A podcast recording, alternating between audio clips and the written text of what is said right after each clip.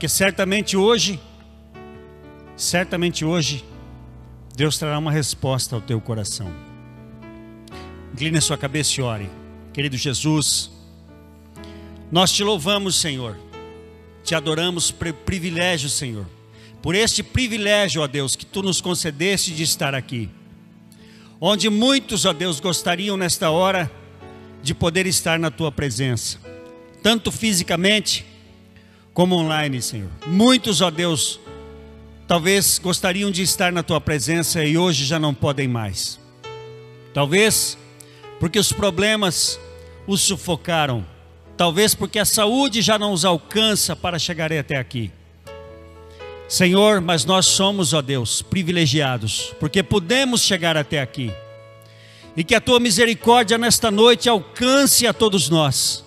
Alcance os teus filhos que estão aqui hoje, Senhor, que se deslocaram para vir até aqui. Aqueles que estão a caminho da tua casa, Senhor, para poder te adorar nesta noite. Aqueles que estão, Senhor, nas suas casas, nos acompanhando, Senhor, pela internet. Meu Deus, que a tua misericórdia hoje possa alcançar a todos nós nesta noite e ouvirmos, ó Deus, a resposta que precisamos, ó Deus, de Ti. Para que nós possamos, ó Deus, nos alegrar na Tua presença cada dia mais. Renova, Senhor, os nossos sonhos nesta noite. Renova, Senhor Deus. Renova, Senhor, as nossas vidas diante de Ti, Senhor. Alcança-nos, ó Deus, com a Tua mão poderosa. Inclina os Teus ouvidos, Senhor, aos Teus filhos nesta noite, Senhor Apressa-te em responder os teus servos, ó Deus, que estão nesta hora, Senhor, com dificuldades, ó Deus, sofrendo. Apressa-te a responder os teus servos, ó Deus, nesta noite, que estão clamando por ti, ó Deus. Os que aqui estão, Senhor, que vieram com seus problemas. Os que não estão aqui, mas estão nos acompanhando, Senhor, nas suas casas. Alcança cada um com a tua misericórdia, Senhor.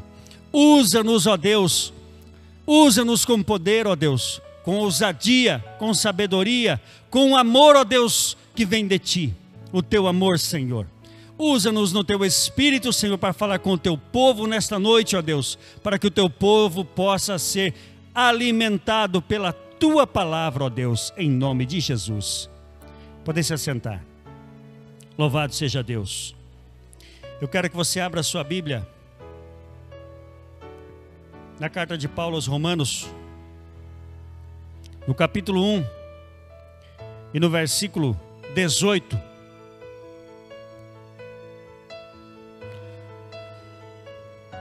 Capítulo 1, versículo 18. Eu vou ler até o 21. Você pode acompanhar comigo aqui no telão. Você que trouxe Bíblia, abra sua Bíblia. Você que está na sua casa também, abra sua Bíblia, acompanhe aí. Quero trazer uma palavra ao teu coração que vai te ajudar, que vai te dar livramento, que vai te dar conhecimento para estar na presença de Deus em todo o tempo. Romanos 1 e 18 ao 21 que diz assim: A ira de Deus se revela do céu contra toda impiedade e perversão dos homens que detêm a verdade pela injustiça Porquanto o que de Deus se pode conhecer é manifesto entre eles, porque Deus lhes manifestou. Porque os atributos invisíveis de Deus, assim o seu eterno poder também, como também a sua própria divindade, claramente se reconhecem desde o princípio do mundo, sendo percebidos por meio das coisas que foram criadas tais como homens, tais homens são por isso indesculpáveis, porquanto, tendo conhecido de Deus, não o glorificaram como Deus, nem lhe deram graças, antes se tornaram nulos em seus próprios raciocínios, obscurecendo-se-lhes o coração insensato. Quero adorar a Deus por vocês que vieram aqui, agradecer a cada um que se dispôs a estar na casa do Senhor, a estar adorando a Deus, a você que está também ligado conosco pela internet, É uma bênção tê-lo aqui. Você hoje vai receber uma bênção da parte do Senhor. Você hoje vai receber uma palavra da parte de Deus, direto da palavra, pão quente do céu. Louvado seja Deus. Eu quero trazer a vocês uma palavra que fala sobre o pecado, sobre as escolhas que fazemos e as consequências de ambos. É muito comum nós vermos pessoas que estão atravessando por problemas nas suas vidas, mesmo depois que se convertem, mesmo depois que começam a sua vida, a sua vida na fé com o Senhor Jesus.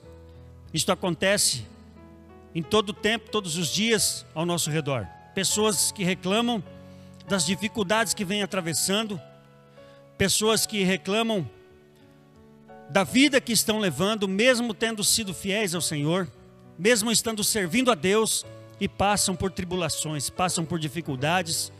E às vezes a pessoa fala: Eu estou passando uma prova, pastor, eu estou passando uma prova tremenda. Ou estou passando uma luta tremenda. Existe uma diferença de luta e de prova. As pessoas às vezes passam por lutas na sua vida. E é disso que vamos falar hoje. Porque para ser provado, é preciso que primeiro seja aprovado. Geralmente nós somos provados depois de termos atravessado nossas lutas. Então passamos por todas as lutas, vencemos no Senhor Jesus. Então somos aprovados. E aí começam, começam as nossas provas. Mas o que eu quero falar hoje para você aqui é justamente sobre as consequências do que fazemos, as consequências da vida que levamos. Às vezes a pessoa passa por uma certa situação na sua vida e fala: Mas eu não sabia, não conhecia o Evangelho no tempo em que cometi certos pecados, porque irmãos, o perdão de Deus não nos exime das consequências dos nossos pecados, dos nossos erros, das escolhas que nós fazemos. A vida é feita de escolhas. E nós escolhemos o caminho, o caminho que queremos seguir. Nós escolhemos em todo o tempo errar ou não errar. Por isso temos o livre-arbítrio. E não me diga que você não sabia que não era pecado, que não sabia que era errado. Eu acabei de ler aqui mais precisamente no versículo 20, que fala assim: ó, porque os atributos invisíveis de Deus, assim o seu eterno poder, como também a sua própria divindade, claramente se reconhecem desde o princípio do mundo, sendo percebidos por meio das coisas que foram criadas. Tais homens são por isso indesculpáveis. Todo lugar que vemos, que olhamos, vemos as coisas de Deus. Tudo tem a assinatura do eterno tudo tem a assinatura de Deus. Então, logo nós sabemos que Deus existe. Eu sempre tenho o costume de dizer, as pessoas falam: "Ah, mas fulano é ateu". Existem pessoas que negam a existência de Deus. Mas não crer em Deus é uma coisa completamente diferente. Não crer na existência de Deus. Negar a existência de Deus e não crer na sua existência são coisas diferentes. Não tem como não crer na sua existência. Porque tudo, aqui está escrito na Bíblia, que todas as coisas estão patentes aos nossos olhos. Todo lugar que nós olhamos, vemos a assinatura do Criador. Não tem como negar que Ele existe e que tudo Ele criou. É mais, é mais fácil você tentar, é mais fácil provar que Ele existe do que Ele não existe. É impossível provar que Ele não existe. Todas as coisas carregam a assinatura de Deus. Nós somos três, assim como Deus também é. Somos compostos por corpo, alma e espírito, assim como Deus é. Como, por exemplo, as leis na terra são compostas, a lei é composta por três poderes. Todas as coisas imitam a Deus: o poder judiciário, o poder executivo e o poder legislativo. Se você mover um desses três, a lei já não existe.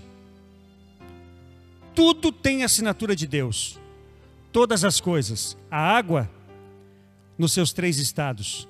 A matéria, tudo tem assinatura de Deus. Em tudo nós vemos a glória de Deus. Então, quando nós nos convertemos e passamos por dificuldade na vida, colhemos fruto do que nós plantamos, das nossas escolhas, gritamos para Deus e perguntamos se Deus não está vendo aquilo. Mas devemos lembrar que nós colhemos os frutos daquilo que plantamos, porque a lei da semeadura ela é implacável e é uma lei universal. Ela tanto se aplica para o ateu, como para o cristão, como para o judeu, como para o, o, o gentil. Ela se aplica a todos, porque a Bíblia diz em Provérbios, aliás, em Gálatas 6 e 7, não vos enganeis, de Deus não se zomba, porque aquilo que o homem semear, isto também se fará. Não diz ali que aquilo que o cristão semear, ele vai colher. Não diz ali que o, que o, o judeu semear, ele vai colher. Ali também não diz que tudo aquilo que o ateu semear, ele vai colher. Não, está generalizado. Todos os homens, tudo aquilo que nós plantamos, nós colhemos. Tudo aquilo que semeamos, nós iremos colher. Eu vou trazer exemplos bíblicos aqui de homens de Deus que alcançaram o perdão do Senhor. Mas de igual modo também colheram as consequências das suas escolhas. Consequências que duraram por gerações, consequências em alguns casos que duram até os dias de hoje. Mas Deus não perdoou? Sim, Ele perdoou. Mas o perdão não nos isenta da colheita do que plantamos. Porque senão Deus estaria infringindo uma lei que Ele mesmo criou. Porque Ele mesmo disse: tudo o que o homem plantar, isto também colherá. Esta carta que Paulo escreveu foi inspirada pelo Espírito Santo de Deus. Portanto, foi Deus quem disse. Tudo que está na Bíblia veio de Deus. Não importa se foi Paulo quem escreveu, se foi João, se foi Mateus, tudo veio de Deus. Bendito é o nome do Senhor. Provérbios 28 e 13. Se você puder abrir sua Bíblia. Provérbios 28 e 13.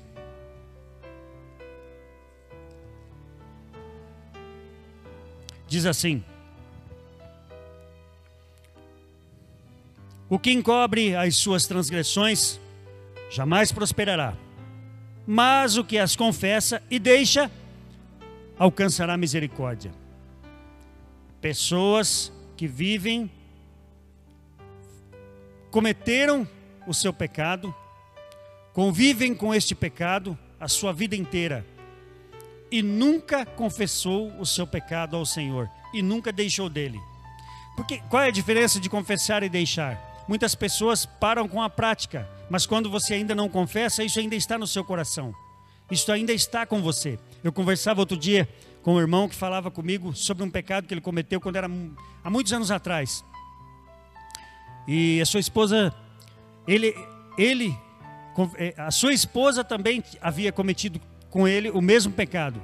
Confessou a ele e ele a perdoou. Mas ele nunca confessou a ela. Não tem como o homem prosperar, tanto na vida espiritual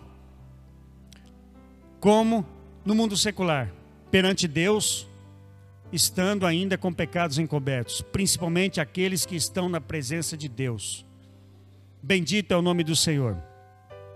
A misericórdia do Senhor não significa também na anulação das consequências, quando os nossos pecados ou as nossas escolhas afetam diretamente alguém, nós entramos no campo da reação.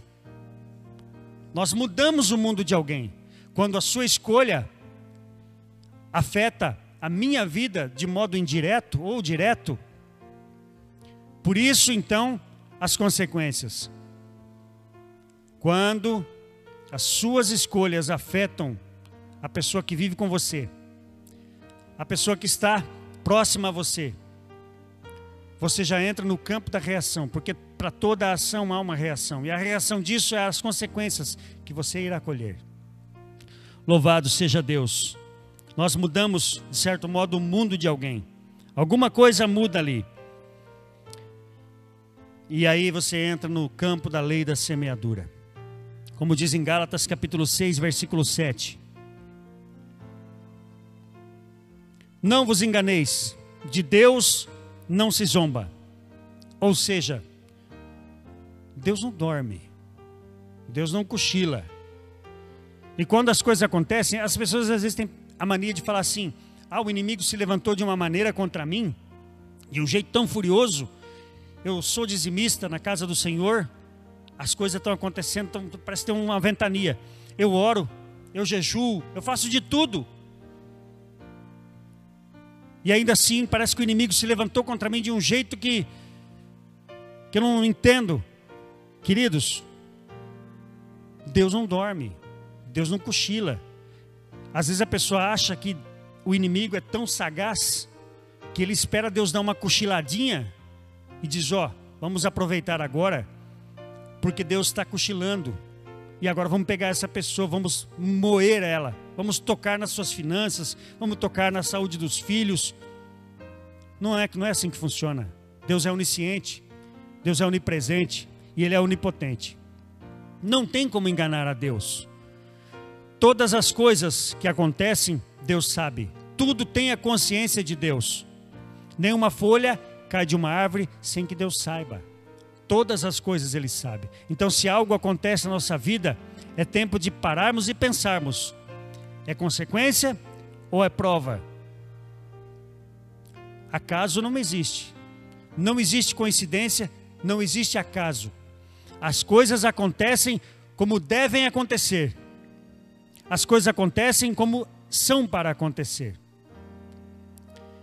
Uma certa vez, Israel, o rei queria entrar em guerra. E, e como que isso ia acontecer? Se apresentava um, se apresentava outro perante Deus, e Deus, como que eu faço para ele ir na guerra? E vai perder a guerra. Deus queria tratar com o rei. Então apareceu um espírito perante Deus e disse assim: Deixa que eu vou, deixa para mim. Eu vou lá e vou colocar neles um espírito de engano. E todos eles vão falar a uma só voz que o rei será bem sucedido na guerra. Aí Deus disse: Disseste bem, pode ir. Então, nós sabemos desta forma também que tudo no universo, tudo no mundo está a serviço de Deus.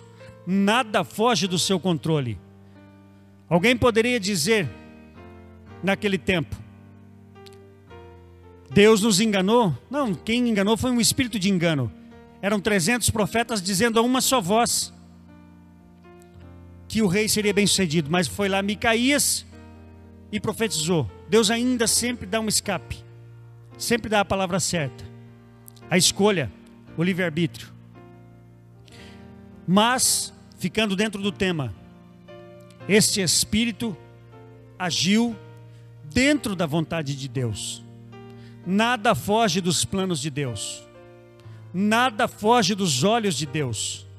Todas as coisas acontecem para a glória de Deus.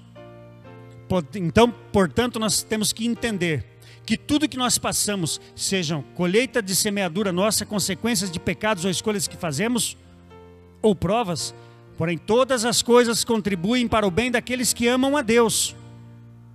Se Deus nos prova, se Deus nos dá lutas, ou se Deus nos corrige, é porque Ele nos ama e porque Ele tem algo preparado para nós, para que a nossa vida seja abençoada e que no fim de tudo isto vai contribuir para a glória de Deus. Louvado seja Deus. Eu quero trazer aqui alguns exemplos dentro da Bíblia de homens que fizeram as suas escolhas e colheram amargas consequências. Abra sua Bíblia em 2 Samuel, se você puder, 2 Samuel, capítulo 12, versículo Aliás, capítulo 11 e versículo 4.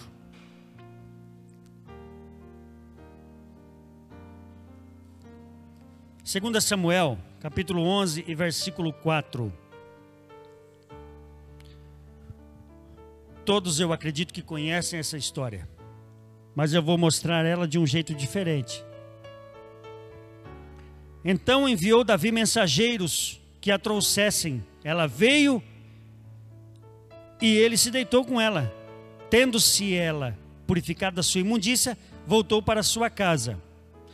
Já no versículo 15 diz assim: Escreveu na carta dizendo: Ponde a Urias na frente da maior força da peleja, e deixando-o sozinho, para que seja ferido e morra.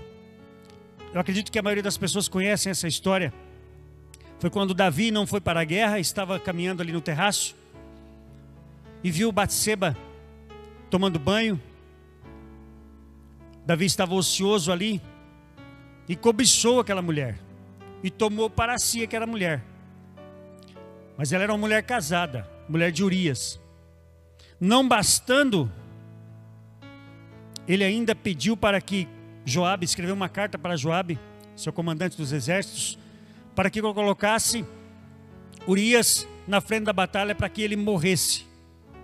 Aqui Davi comete dois pecados gravíssimos.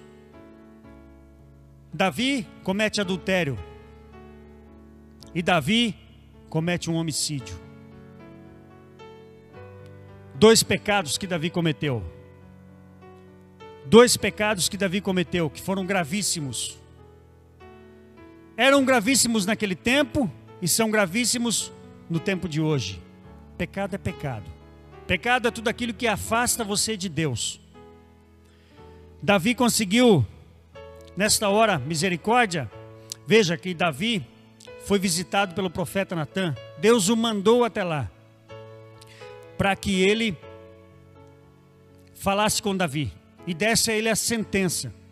Davi chegou e contou a história. Aliás, Natan chegou e contou a história. E disse assim, no capítulo 12: Chegando Natan a Davi, disse-lhe: Havia numa cidade dois homens, um rico e outro pobre. Tinha o rico ovelhas e gado em grande número, mas o pobre não tinha coisa nenhuma, senão uma cordeirinha que comprara e criara, sua única. E que em sua casa crescera, junto com seus filhos, comia do seu bocado e do seu copo bebia, dormia nos seus braços e a tinha como filha. Vindo um viajante ao homem rico, não quis este tomar das suas ovelhas e do gado para dar de comer ao viajante que viera a ele, mas tomou a cordeirinha do homem pobre e preparou para o homem que havia chegado. Então Davi se encheu de furor, sobremaneira, contra aquele homem e disse ao profeta Natã: Tão certo como vive o Senhor, o homem que fez isto deve ser morto e pela cordeirinha restituirá quatro vezes, porque fez tal coisa e porque não se compadeceu. Então disse Natã a Davi: Tu és esse homem. Foi tu que fez isso, contando a ele a história daquele homem. Davi tinha muitas mulheres, muitas concubinas. Urias tinha só uma mulher. Não bastava todas as concubinas que Davi tinha, todas as esposas que Davi tinha, tinha que cobiçar a única mulher que Urias tinha. Tu és esse homem. Então, no versículo 10 diz assim: Agora, pois, não se apartará, olha a sentença do pecado de Davi. Agora, pois, não se apartará a espada jamais da tua casa, porquanto me desprezaste e tomaste a mulher de Urias, o Eteu, para ser tua mulher Assim diz o Senhor: Eis que a tua própria casa, da tua própria casa suscitarei o mal sobre ti, e tomarei tuas mulheres à tua própria vista, e as darei ao teu próximo, o qual se deitará com elas em plena luz do sol. Porque tu o fizeste em oculto, mas eu farei isto perante todo Israel e perante o sol. Veja que dura consequência Davi ia colher pelo pecado, pelo pecado que havia cometido. Mas Davi alcançou perdão. Davi era um homem segundo o coração de Deus. Davi se rasgou diante de Deus. para alcançar perdão. Ele alcançou misericórdia, ele confessou o seu pecado e alcançou misericórdia. Mas misericórdia, lembrem o que eu disse, não significa isenção das consequências do pecado.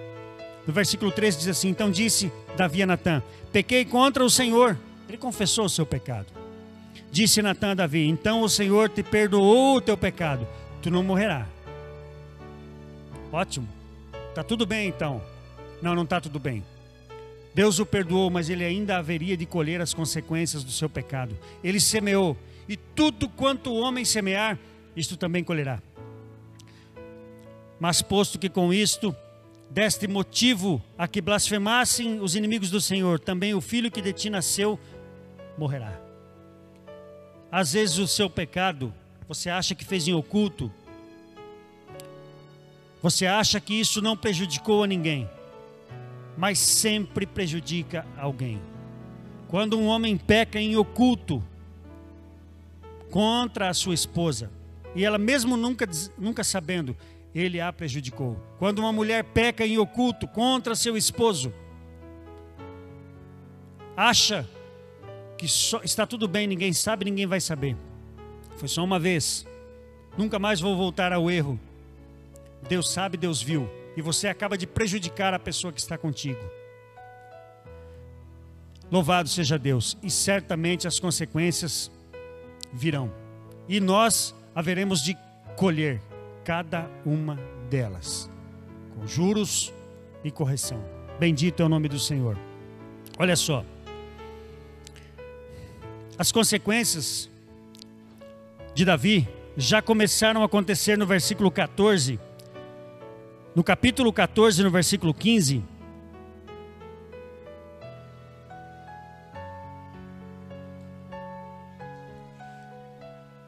Aliás, no versículo 14 do mesmo capítulo. E no versículo 15, ele já começou as consequências a serem colhidas. A sentença do seu pecado foi dada. E ele já começa a colher. Então Natan foi para sua casa e o Senhor feriu a criança que a mulher de Urias dera à luz a Davi e a criança adoeceu gravemente. Mesmo Davi jejuando, orando, ficando sem comer por muitos dias, a criança foi ferida e morreu. Por consequência do pecado de Davi. Este foi o primeiro das suas consequências. E nós sabemos que também Deus disse que a espada jamais se afastaria da casa de Davi começou pelos seus filhos, que também colheram que colheram consequências do pecado do seu filho. 2 Samuel 12, 10. Aliás, 13, 28 e 29. Que diz assim, ó. Absalão deu ordem aos seus moços, dizendo: Tomai contigo quanto o coração de Amnon estiver alegre de vinho. Eu vos disser: Feri a Amnon, então o matareis. Não temais, pois não sou eu quem vos ordena, sede fortes e valentes. E os moços de Absalão fizeram Amnon como Absalão lhes havia ordenado. Então todos os filhos do rei se levantaram, cada um montou no seu mulo e fugiram. Amnon é aquele homem filho do rei Davi, que cometeu incesto com sua irmã, meia-irmã, que era irmã de Absalão, Tamar. Ele a possuiu, ele a violou. E por consequência disso, já começa na, na casa de Davi problemas desde, desde a sua sentença. Amnon comete esse incesto com sua irmã. Absalão manda que matem a ele a espada está na casa de Davi. Mas Deus não havia perdoado a Davi? Sim, Deus o havia perdoado. Davi não alcançou misericórdia? Sim, ele alcançou misericórdia, porque Deus disse que ele não mais morreria, não morreria por causa daquilo. Porém, como eu disse, o perdão não nos isenta de colher os frutos das nossas escolhas. Simplesmente vamos ter que conviver com isso. Vamos ter que resolver. Pessoas que às vezes servem a Deus, acham que Deus vem Deus como como a, a vovó que a gente faz fazia arte, fazia ela está sempre disposta a perdoar. Deus não é assim. Deus perdoa, Ele é amor. Mas Deus é justo, Ele é justiça. E nós escolhemos tudo aquilo que plantamos. Devemos ter sabedoria para saber, para saber escolher o que plantamos. E nós já vamos chegar ali. Aonde devemos plantar? Qual é a qualidade da semente que devemos plantar? Bendito é o nome do Senhor. Aleluia. Ali então começa Amnon morrendo, começa o juízo de Davi com a morte de Amnon pela espada. E no capítulo 16, no versículo 22,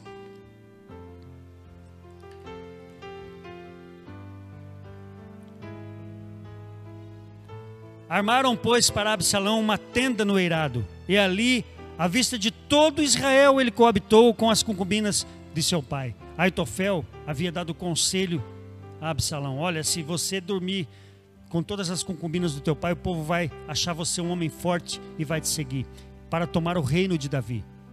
Ali se cumpriu o que o profeta Natan havia dito, a sentença de Deus sobre Davi, que as concubinas dele seriam entregues ao seu próximo, à vista de todo Israel, armado uma tenda no eirado, para que todos vissem a vergonha e a humilhação de Davi, pelo que ele fez com Urias. E também pela consequência de fazer com que os inimigos do Senhor blasfemassem contra Deus por causa do pecado de Davi. Bendito é o nome do Senhor. A Bíblia diz que ai daquele por onde vem o escândalo. Melhor seria se atasse uma mó de moenda, uma pedra de moinho, no seu pescoço e ser lançado no fundo do mar. Quando diz ai, é porque as consequências são duríssimas para aquele por onde vem o escândalo. A vida é minha, eu faço o que eu quiser. Não estou fazendo, não estou mexendo com a vida de ninguém, mas está escandalizando o nome do Senhor, que é santo. E as consequências certamente virão. Pode alcançar misericórdia se confessar e deixar. Pode alcançar misericórdia se pedir perdão e se arrepender dos seus pecados. Pode sim, mas as consequências serão duras assim como foi para Davi, homem segundo o coração de Deus. Bendito é o nome do Senhor. Aleluia. No capítulo 18, no versículo 14, volta a espada.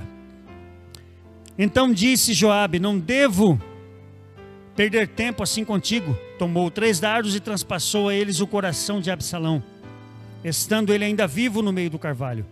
Cercaram-no dez jovens, dez que levavam as armas de Joabe e feriram Absalão e o mataram. Então tocou Joabe a trombeta e o povo voltou de perseguir a Israel, porque Joabe deteve o povo. Levaram Absalão e o lançaram no bosque, numa grande cova, e levaram e levantaram sobre ele muito grande montão de pedras. Todo Israel fugiu, cada um para a sua casa. Olha o destino. Absalão tentou tomar o rei, o reino da mão de Davi. Porém, isto já era consequência predita pelo profeta Natan do que aconteceria na casa de Davi. A espada estava presente na casa de Davi. Bendito é o nome do Senhor. E a espada está até hoje presente em Israel. Nunca mais a espada se afastou de Israel. Nunca mais se afastou Nunca, nunca mais teve paz. Guerra após guerra. As consequências das nossas escolhas podem ir para os nossos filhos, para os nossos netos. São consequências. Deus é justo e Deus é fiel. Ele pode te perdoar. Ele pode perdoar-nos sim. Mas as consequências do que escolhemos pode permanecer. E certamente iremos colher. Louvado seja Deus. Foi uma grande consequência, uma dura consequência para Davi e uma grande perda para Israel. Nesta luta entre Israel, os valentes de Davi, contra Absalão, morreram 20 mil homens nesta batalha. Olha as consequências para as pessoas que estão ao seu redor, as consequências da desobediência, as consequências de uma escolha mal feita, as consequências de um pecado sem pensar, pensando somente em si mesmo. Trouxe consequência para todo o povo de Israel até os dias de hoje. Só naquela batalha, 20 mil homens pereceram ao fio da espada. Aleluia. Nós podemos falar também sobre a vida de, de Abraão, as consequências das nossas escolhas. Abraão e Agar. Deus havia feito uma promessa para Abraão, que daria tantos filhos, a descendência de Abraão seria tão grande que ele não poderia contar. Ele disse: Olha para o céu, vê as estrelas, se tu puderes contar, podes contar? Assim será a tua descendência. Davi, é, Abraão, já com pressa de que isto acontecesse, porque uma promessa de Deus quando Deus promete, as pessoas às vezes acham que amanhã já vai se cumprir. Foram muitos anos para que se cumprisse a promessa na vida de Abraão. Foram 25 anos de espera.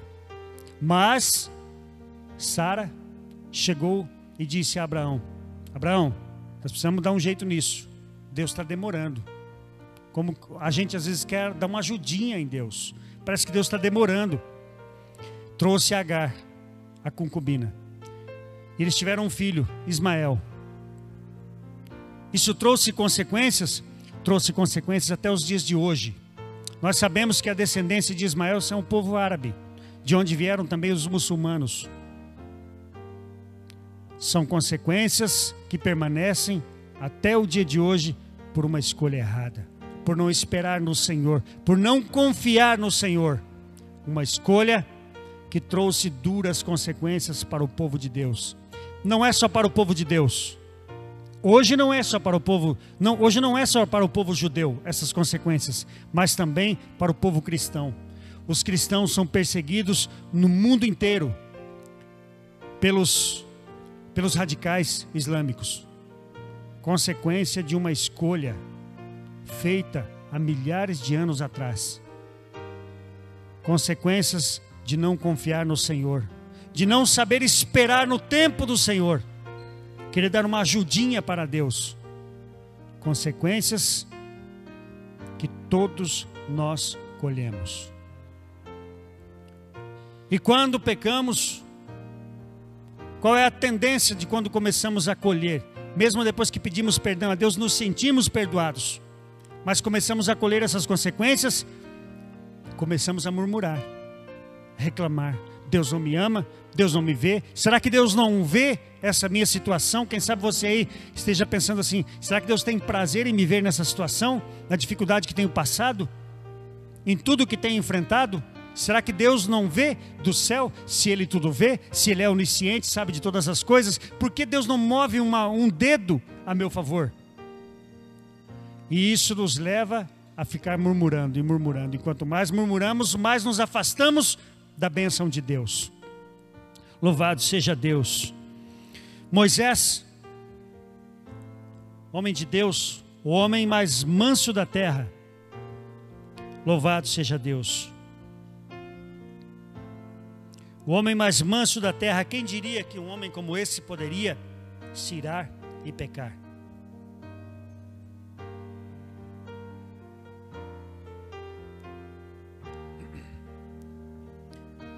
Bíblia diz que o povo estava reunido, murmurando mais uma vez e dizendo: Aqui tu nos trouxesse aqui para o deserto para morrer. Mais uma vez, a frase, a retórica parecia que era sempre a mesma, né? Para morrer aqui, aqui não tem nada, não tem tomate, não tem cebola, não tem, não tem nada. Nós viemos aqui para morrer, Moisés. Deus Moisés e Arão se prostraram com o rosto em terra e Deus se manifestou a eles e disse: Reúne o povo, fala a rocha, e eu vou saciar a sede do povo. Moisés reuniu o povo e disse: Acaso não vou eu saciar a sede de vocês? Números capítulo 20.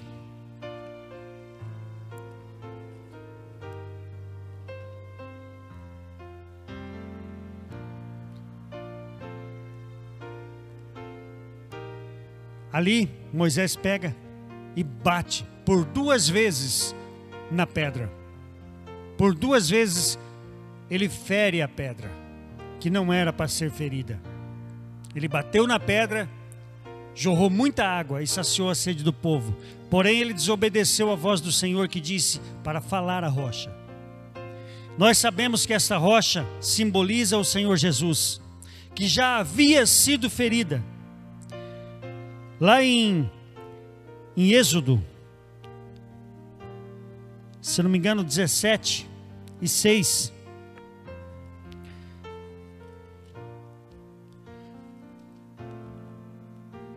E chamou o nome daquele lugar Massá e Meribá, por causa da contenda dos filhos de Israel, porque tentaram o Senhor, dizendo: Está o Senhor no meio de nós ou não?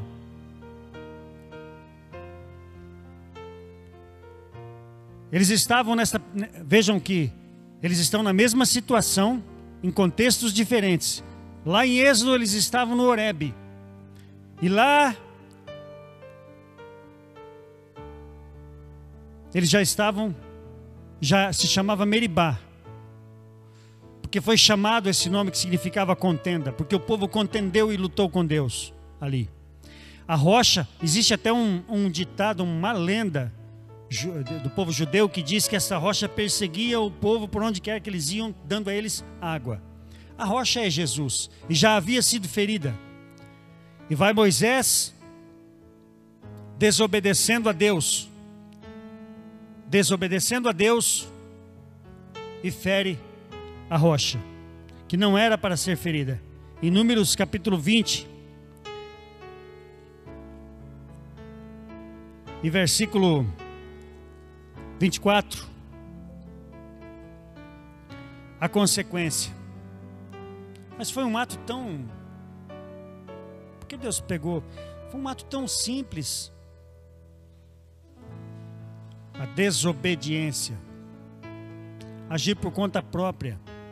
Fazer as coisas do seu jeito. Eu falava outro dia com uma pessoa e ela disse assim: Hoje é uma bênção servir a Deus, que cada um pode servir a Deus do seu jeito. As pessoas servem a Deus do seu jeito, eu sirvo a Deus do meu jeito. E eu disse: todo mundo pode servir a Deus do seu jeito mesmo. Cada um pode servir a Deus do jeito que quiser, jeito que achar. Agora, para entrar no céu, a conversa é diferente. É só no jeito de Deus, é só no jeito da Bíblia. Ninguém pode servir a Deus do seu jeito e entrar no céu do seu jeito. Para entrar no céu, tem que servir a Deus do jeito de Deus, senão não entra no céu. E Moisés fez as coisas do seu jeito, e isto trouxe consequências, tanto para Moisés, como para Arão. Arão será recolhido a seu povo porque não entrará na terra que dei aos filhos de Israel, pois fostes rebeldes a minha palavra nas águas de Meribá. Toma Arão e Eleazar, seu filho, e fazes subir ao monte Or. Depois despe Arão das suas vestes e veste com elas a Eleazar, seu filho, porque Arão será recolhido e aí morrerá. Todos nós sabemos que também tanto, tanto Arão como Moisés também não entrou na terra prometida por causa deste pecado. São consequências do pecado. Assim como o povo que saiu do Egito também não entrou na terra prometida por causa de um pecado. Foram julgados por causa da murmuração. Às vezes a pessoa está colhendo consequências dos seus pecados, das suas escolhas, dos seus erros, impensados, sem nenhuma responsabilidade e quando começa a colher isso, começa a murmurar de Deus, começa a reclamar e colocar a culpa em Deus, como se Deus fosse o culpado do que você está passando, e esquece do que fez. Bendito é o nome do Senhor. O povo de Israel não pôde entrar na terra prometida. Uma viagem que duraria, duraria meses, levaram 40 anos. E ainda assim não se arrependeram. Deus foi muito longânimo com eles e ainda assim não se arrependeram, persistiram em murmurar. nem sequer tiveram um enterro digno. Foram enterrados no deserto, longe da terra de seus ancestrais, de seus pais. Assim como também Absalão, jogado numa vala e coberto por pedras. Esta é uma das consequências. A Bíblia diz que o salário do pecado é a morte. Muitos hoje estão morrendo espiritualmente e ainda não perceberam, porque não confessam o seu pecado ao Senhor, não abandonam as suas práticas pecaminosas, não param de errar conscientemente. O pecado consciente é o mais difícil que se tem de alcançar misericórdia, porque a Bíblia diz que os filhos de Deus e os filhos do diabo são conhecidos, porque os filhos de Deus não vivem pecando. Os filhos de Deus não permanecem na prática do pecado. Quando você conhece uma pessoa que se diz crente, se diz servo de Deus, mas anda no pecado, permanece no pecado, não abandona o pecado, continua mentindo, continua adulterando, continua roubando, é filho do diabo. É o que a Bíblia diz. Quantos hoje nós sabemos que estão em cima dos púlpitos, que dizem que servem a Deus e nunca abandonaram o pecado. São filhos de Deus? A Bíblia diz que não. A Bíblia diz que os filhos de Deus não permanecem no pecado, porque são semente de Deus e já não podem pecar. Não tem prazer no pecado, assim como Davi, quando soube do seu pecado, quando foi confrontado olho a olho com o profeta Natan, se arrependeu amargamente rasgou suas vestes e se arrependeu muito. Por isso ele alcançou misericórdia. Filho de Deus. Os filhos de Deus pecam? Pecam. Todos nós pecamos. Porém, não temos prazer no pecado. Não vivemos no pecado. Nós abominamos o pecado. Mas uma certa vez, um rapaz me perguntou: que graça que tem ser crente? Um jovem crente não pode beber, não pode fumar, não pode ir numa balada, não pode dormir com as meninas. falei, claro que pode pode fazer o que ele quiser. Só não pode ir para o céu desse jeito. Simples. Acontece que os filhos de Deus não têm prazer nisso. Qual é a diferença em ser livre para as pessoas que acham que o crente não é livre? Eu vou explicar para você. Uma pessoa me perguntou uma vez e me disse que o crente não podia fazer isso. Eu disse: Eu sou livre, você é livre? Quanto tempo faz que você disse que quer parar de fumar e não consegue? Você é livre? Eu sou livre. Eu posso fumar, mas não quero. Eu posso beber, mas não quero.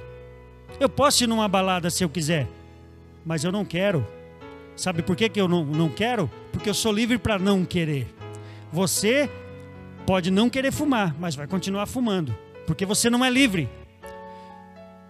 Nós tem dois tipos de servir a Deus. Aliás, tem dois tipos de servos. Quando a Bíblia fala de servo, fala servo traduzindo é escravo. Ou você é servo do diabo, cometendo pecado conscientemente e permanecendo nele, na condição de escravo, ou você serve a Deus, como Jesus disse: já não vos chamei servos, mas amigos. Ou você serve a Deus na condição de amigo, ou serve ao diabo na condição de escravo. Quem é livre aqui? Aí eu te pergunto: quem aqui é livre? Você é livre? Eu sou livre. Eu posso pecar, mas não tenho prazer nele. Não tenho prazer no pecado. Eu posso, mas não quero. Bendito é o nome do Senhor. Bem, eu quero que você abra sua Bíblia em Gálatas capítulo 6 e versículo 8. Para nós finalizarmos. Gálatas capítulo 6, versículo 8.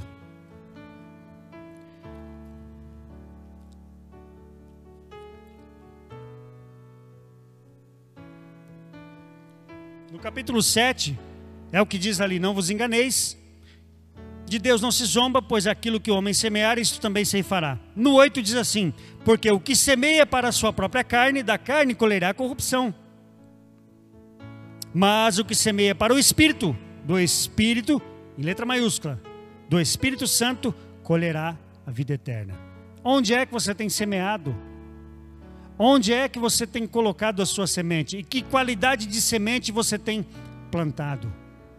Porque o que semeia para as coisas que se podem ver, colherá coisas que se corrompem, coisas que se acabam.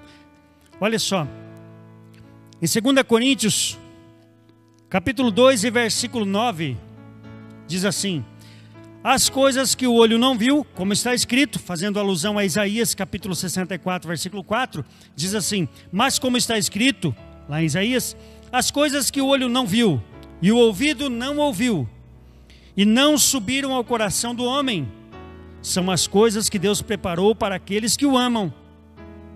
Você está preocupado com o quê? Está plantando onde? Nos preocupamos com tantas coisas, coisas que podemos tocar, coisas que os nossos olhos veem, coisas que nossos ouvidos ouvem, coisas que sentimos, coisas palpáveis. Semeamos na carne e colhemos coisas corruptíveis, coisas que se acabam, quando o sábio semeia em terreno eterno. Aquele que semeia no espírito, do espírito, do espírito colherá vida eterna. E é onde devemos semear, onde os nossos olhos não veem, os nossos ouvidos não ouvem e não sequer podemos sentir ainda. São essas coisas que estão preparadas para aqueles que amam a Deus. Coisas eternas, eu posso me preocupar com coisas daqui, como por exemplo, eu posso me preocupar com um objeto, gastar meu tempo e dinheiro correndo atrás disso. Atrás disso, até através, atrás, atrás, atrás disto aqui.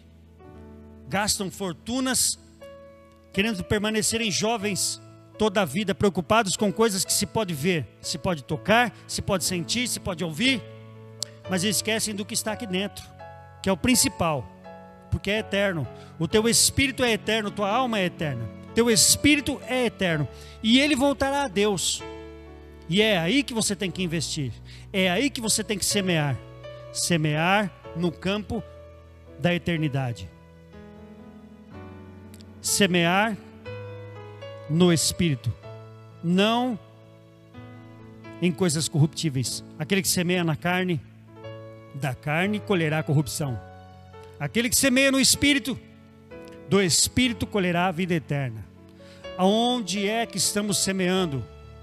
Onde é que estamos gastando o nosso tempo? As pessoas às vezes têm o costume de dizer: Eu não tenho tempo. Há quantas vezes você ora por dia? Quantas vezes você ora por dia? Quantas vezes você tira um tempo para orar para Deus? Eu não tenho tempo. Ah, eu não tenho tempo para isso. Eu vou falar para você sobre tempo. Lá atrás, um jovem chamado Daniel, ele foi governador de mais de 100 províncias, se não me engano, 140 províncias. Ele governava esses, esses lugares. Daniel não tinha internet, Daniel não tinha celular, Daniel não tinha carro veloz, helicóptero, nem pensar. Daniel não tinha internet mas ele governava todas essas províncias. Sem e com sucesso, sem tempo, né? Poderíamos dizer que Daniel não tinha tempo. Como que vai fazer tudo isso sem internet, sem um carro, sem um avião? Daniel arrumava tempo para orar a Deus três vezes ao dia. Você quer falar de tempo? Ah, eu não tenho tempo. Tem sim. Tem sim. Nós temos tempo de sobra. O problema é que quando procuramos tempo, talvez já seja tarde demais. Deixamos as coisas chegar ao nosso nariz para clamar a Deus, quando deveríamos ter uma reserva diante de Deus. Vamos plantar no que é eterno. Onde você tem semeado? Bendito é o nome do Senhor Jesus. Onde você tem semeado? Todos sabemos que a Bíblia diz sobre a morte. A Bíblia diz que ao homem está ordenado morrer uma só vez, vindo depois disso o juízo. Juízo é julgamento. Quanto tempo você tem de vida? Quantas horas você tem de vida, você sabe? Você sabe se você vai durar até amanhã ou até mês que vem? Estamos preparados para este julgamento? Se isso acontecesse hoje? Você está preparado? para encontrar-se com Deus cara a cara e ser confrontado pelo julgamento? Hoje é um dia de decidirmos se servimos a Deus ou servimos o mundo. Se plantamos no mundo espiritual ou se plantamos nas coisas que podemos ver que amanhã já não não estará entre nós. Hoje é um dia de decisão. Eu quero que você se coloque de pé. Eu quero fazer uma oração. Você que que ainda não serve a Deus, que não entregou a sua vida a Jesus.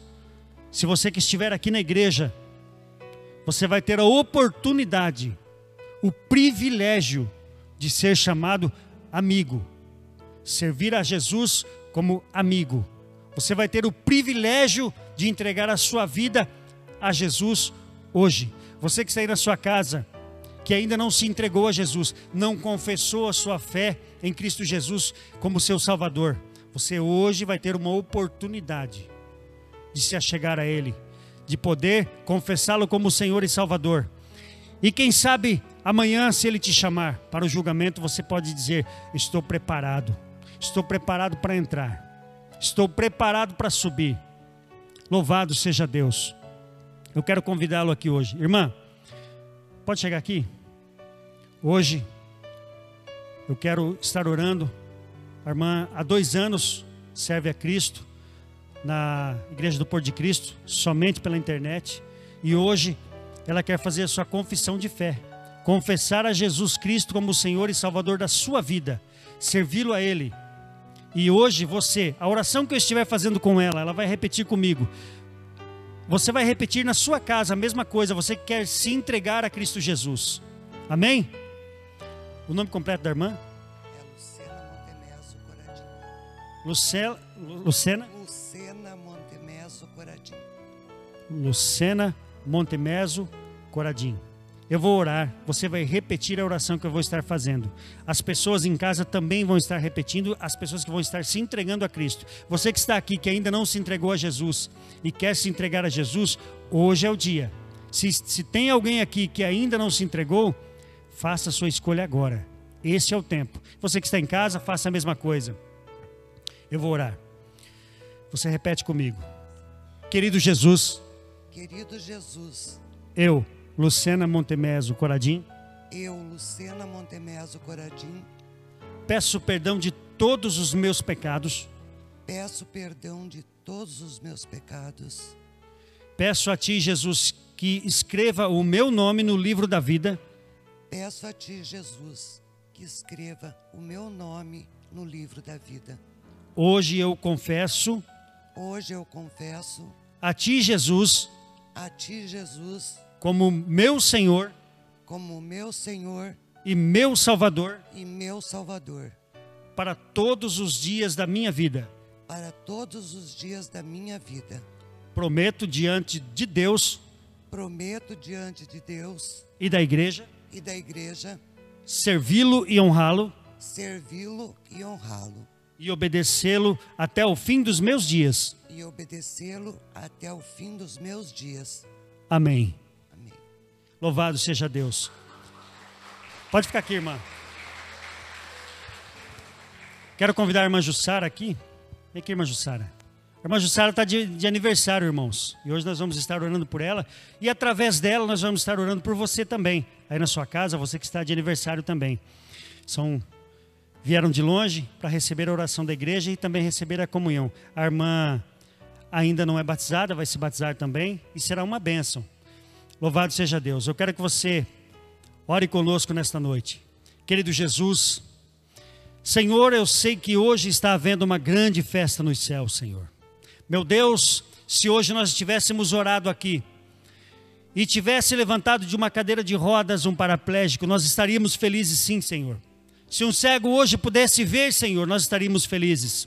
Mas hoje, Senhor Deus, está aqui uma pessoa, Senhor, uma alma que se rendeu aos teus pés e te confessou como Senhor e Salvador. E a tua palavra diz que quando um pecador se arrepende e te confessa como Senhor, há uma grande festa nos céus. E nós sabemos que hoje há uma grande festa nos céus, Senhor. Deus escreve o nome da tua serva no livro da vida e apaga todos os seus pecados. Assim também como todos aqueles que estão confessando a Ti como Senhor, Senhor, pela internet, Senhor, em todo este Brasil, em todo o globo terrestre, Senhor, aqueles que estão nos assistindo e que irão nos assistir. Em nome de Jesus, em nome de Jesus, abençoa os Teus filhos. Senhor, oro também por todos por todos os aniversariantes, ó Deus, assim como a irmã Jussara, que hoje está cumprindo anos, ó Deus. Deus abençoe os seus dias, que sejam com saúde, com vida, Senhor, e acima de tudo, com a presença do Teu Espírito Santo, dando a elas sobriedade, sabedoria, ousadia e graça, Senhor, em nome de Jesus, em nome de Jesus. Amém. Pode chegar ao seu lugar. Bendito é o nome do Senhor. Eu quero convidar aqui o pastor Sandro para estar orando com o povo de Deus. Amém? Pai do Senhor, irmãos. Amém? A gente vai apresentar hoje um bebê. Vocês sabem, pode vir aqui para frente, os pais, os padrinhos, por favor, venham aqui.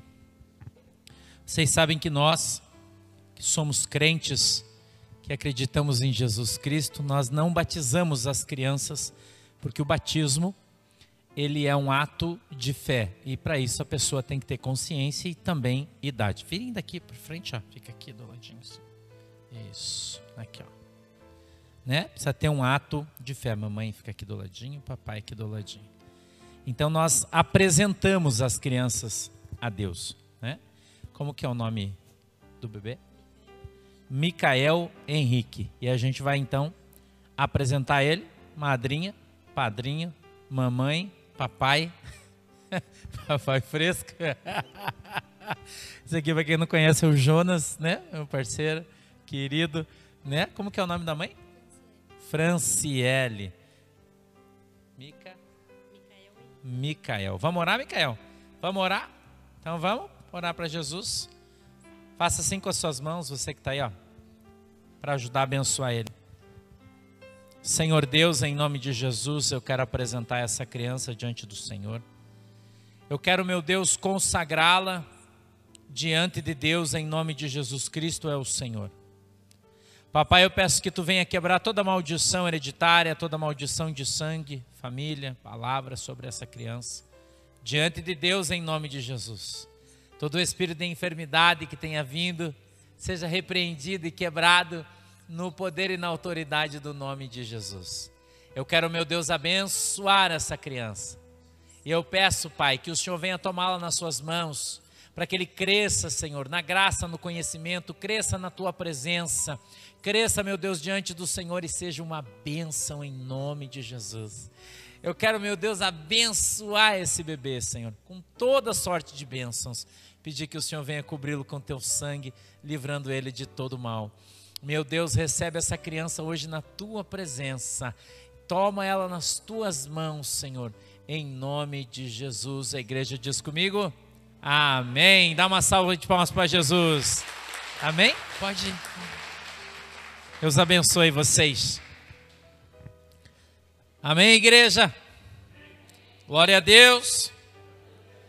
Tem alguém com fome aí? Alguém fez janta? Ninguém quer convidar o pastor para jantar hoje, tem certeza? Tá bom então. Não vou, não vou insistir. Irmã Zélia, não tem canjica hoje lá, gelada, na gel... não também? Ô, oh, irmã Zélia, brincadeira, hein? Tá. Irmã Luísa, não tem? Tem certeza? Tá bom, tá escondido. Irmã Tânia, cadê a irmã Tânia? Não tem janta lá também? Ô, oh, irmã, misericórdia, hein? A Carla não vou nem perguntar, para Ana muito menos, né? Comer cachorro quente, não, vai rolar, né? Não. A gente vai recolher os dízimos e as ofertas que vocês trouxeram, se vocês trouxeram. Eu peço que você levante a sua mão assim, por favor. A pastora vai estar tá, tá trabalhando hoje, né? Pastora Shirley. Ela vai entregar envelopinho, você vai pôr a tua oferta aí dentro, caso você tenha trazido, né? Caso você tenha trazido teu dízimo. Você sabe que isso é voluntário. Você que está em casa, está sendo disponibilizado aí o Pix da igreja tá bom? Tá aí no GC, ó, já estamos até falando, GC, né? E se você quiser, você pode através do Pix enviar sua oferta, seu dízimo aí, vai aprendendo já, né? Tá bom? Amém? Vamos lá? Vamos para mim aqui, Shirley, por favor.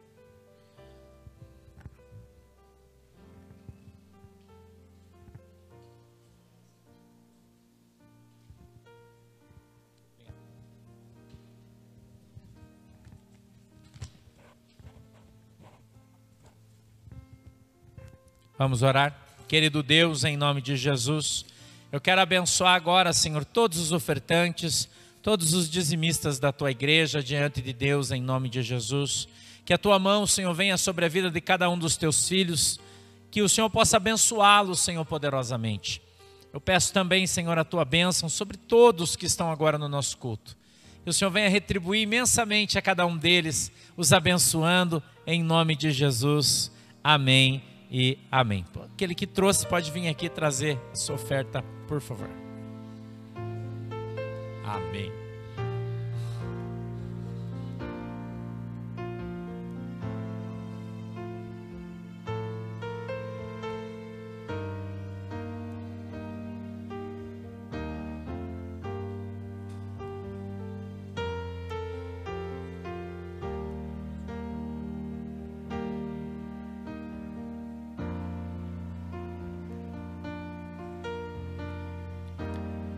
Amém, igreja?